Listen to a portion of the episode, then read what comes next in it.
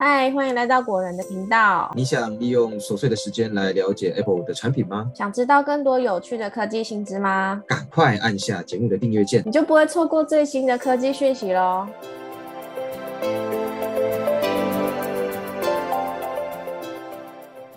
嗨，大家好，欢迎来到果仁聊科技，我是 Silver，欢迎来到果仁科技周报的时间。本周呢有六则重点科技新闻要跟大家分享。那第一则新闻绝对是本周最受大家关注的内容之一哦，那就是 Netflix 它对于共享账号的限制也在台湾上线了。这个在国外已经上线一段时间的政策呢，也在台湾时间五月二十四号的凌晨正式推出。Netflix 表示会陆续向非同住者共用账户的会员发送通知信件，信件的内容主要是告诉大家，如果想把 Netflix 账号分享给非同住者。目前会有两种选择，第一个选择是可以选择转移使用者，也就是将共享账号的使用者转移到自己付费的账户当中，也就是鼓励你自己花钱订阅，而不是跟他人共用账号。第二个选择是购买额外的成员，也就是说你可以继续跟非同住者共享账号，但每位非同住者呢每月需要多付一百元。这笔额外的费用将由账号主人支付。比如说，如果你想新增一位非同住者，那么每月的订阅费用呢，将会从原本的三百九变成四百九。那除了刚刚说的这些，Netflix 在现行方案当中也新增共享账号的规范。在标准方案当中，你可以将一位非同住者新增为额外成员；而在高级方案中，可以将两位非同住者新增为额外成员。在这个新公布的共享方案当中呢，主账号最多可以建立两个子账号，并将这两个子账号分享给你想共享的人，也就是非同住者。那每个子账号每个月会增加一百元的费用。虽然官方还没有详细说明怎么定义同住者。只简单的提到下方的内容，Netflix 它是这样说的：在您观赏 Netflix 的主要地点中，所有连接该地网络的装置，可使用电视设定 Netflix 同户装置。只要装置连上与这部电视相同的网络，并使用您的账户，系统就会自动将这些装置设为您的 Netflix 同户装置。果仁聊科技也会在下周跟大家详细介绍 Netflix 共享账号的相关规定，大家可以期待一下。相关文章链接也帮大家放在资讯栏，有兴趣的朋友都可以先点选订阅哦。第二则新闻是 iPhone 十六 Pro Max 的传闻，CAD 图设计曝光了，iPhone 十六 Pro Max 将带来更大的六点九寸荧幕。之前有传出 iPhone 十六可能会配有更大的荧幕。这几天呢，有国外媒体独家报道了 iPhone 十六 Pro Max 的 CAD 模型图的规格资讯。从画面中可以看到，i 十六将会有一款六点九寸的机型。目前 i 十五虽然还没有推出，但是也有传闻指出，iPhone 十五系列的荧幕大小会延续 iPhone 十四系列，所以十五 Pro Max 的荧幕大概会是六点七寸。但是十六 Pro Max 甚至呢，可能被称为 iPhone 十六 Ultra 的荧幕大小是六点九寸，而且增加的尺寸主要是来自高度的变化。也就是说，十六 Pro Max 会比十五 Pro Max 来的更加的细长，高度呢也会从十五点九公分增加到十六点五公分，也就是增加了零点五二公分。宽度的部分增加的不明显，只有增加零点零五公分。虽然目前距离 iPhone 十六推出呢，至少还有一年以上的时间哦，但是我们的郭明基分析师，还有面板供应链分析师 Rose Young 等人都表示，iPhone 十六系列中可能会推出比现在更大的荧幕尺寸机型，所以这部分的消息也先提前介绍给大家参考啦。再来是第三则新闻，Apple 头戴显示器总成本可能就是一台 MacBook Pro 的价格了。根据最新相关报告指出，Apple 的混合实镜头戴式显示器呢，制造成本平均将高达一千五百美元，大约是新台币四万五千元左右，相当于一台十三寸 MacBook Pro 的售价。接下来我们要来介绍一下零件的售价。第一个，Apple 的 AR/VR 头戴显示器最贵的部分是 Micro OLED 显示模组。价格大约是在两百八到三百二美元，也就是新台币一万元左右。第二个是头戴显示器内的十四个镜头侦测模组，成本是一百六十美元，大约是新台币五千元。第三个是显示器所使用的两块晶片，预计成本是在一百二到一百四美元，所以大约是台币四千五百元左右。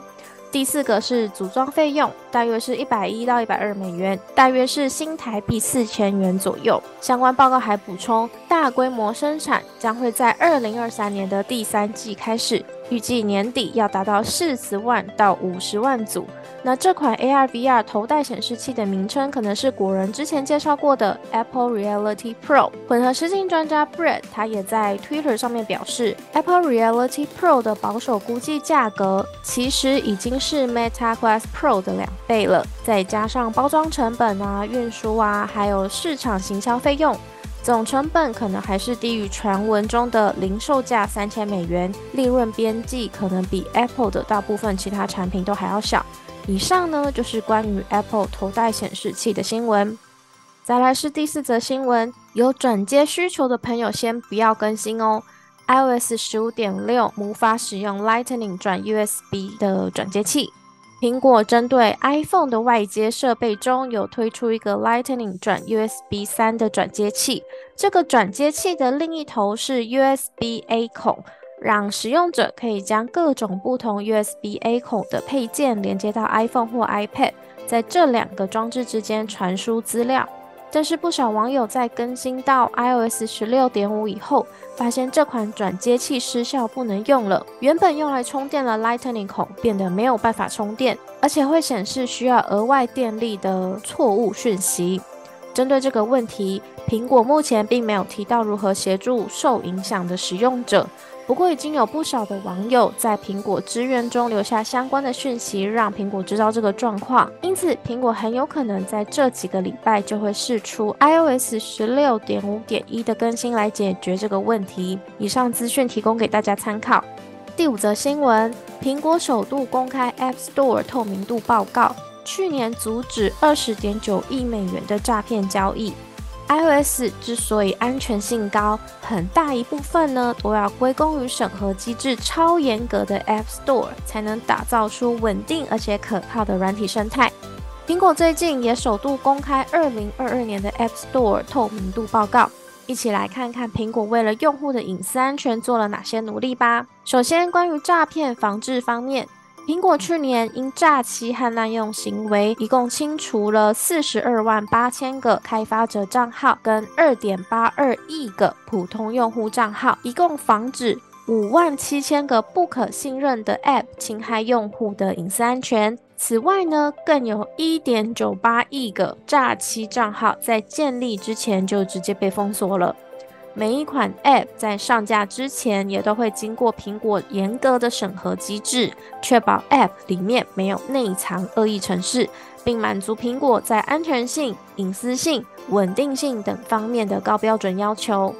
而在这样严格的审核流程当中，有一项叫做 App Review，主要是采用电脑自动化与人工的方式来针对 App 进行审核。去年 App Review 审核超过六百一十万个 App。其中有一百七十万个遭苹果拒绝上架，原因不外乎就是检查到还有诈欺啊、隐私泄露啊、恶意程式码啊、垃圾讯息等相关的问题，甚至还有恶意软体伪装成普通的财务管理平台，这些都会被直接封锁移除。App Store 发展到现在，已经整合了大部分的付费内购功能，包括买 App。手游氪金、服务订阅等都要在上面利用刷卡进行交易，因此信用卡诈欺跟盗刷也是苹果重视的安全性问题之一。去年苹果一共阻止了二十点九亿美元的 App Store 诈欺交易，以及三百九十万张被盗信用卡用于诈欺性购买，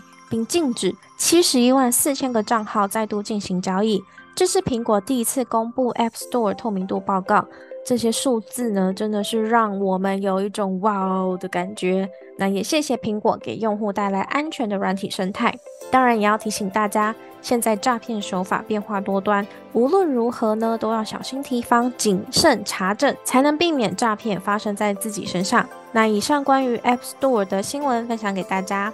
再来是最后一则新闻：中国禁止使用可以阅后即焚的通讯软体。南京市公安局在官方的公告中表示，这些密聊软体的加密通讯功能以及阅后即焚的设定，让犯罪分子销毁证据提供了便利性，导致密聊软体变成了犯罪活动的灰色地带。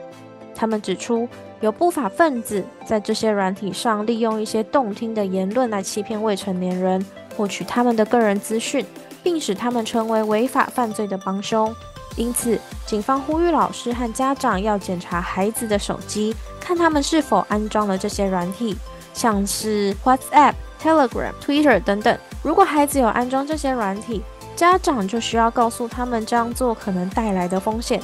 而且不止南京市，根据网络上面的消息，包括福州市啊、达州市、海南州等等的地方。警方呢也都发布了类似的警告，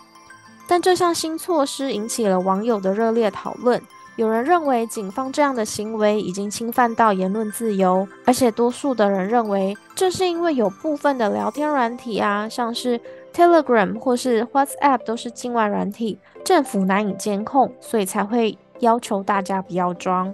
那说到 Telegram 或是 Messenger 的阅后即焚功能，用户可以在端对端加密的聊天室中设定阅后即焚的时间，而且因为是在端对端加密的聊天室中传送的对话，所有的内容都是经过保密，除了传送者以及接收者以外，其他人包含伺服器管理员都没有办法读取里面的内容。这也是为什么网友会觉得。这类功能会导致中共政府无法监控大家的言论跟行为，才要求这类的软体都不可以安装吧。那以上呢就是本周的六则科技快讯，提供给大家参考。如果觉得本集节目还不错的朋友，欢迎帮我们点爱心、订阅，然后有任何心得也都欢迎留言让我们知道。也要记得把古人聊科技分享给更多朋友哦。我们下集节目见，拜拜。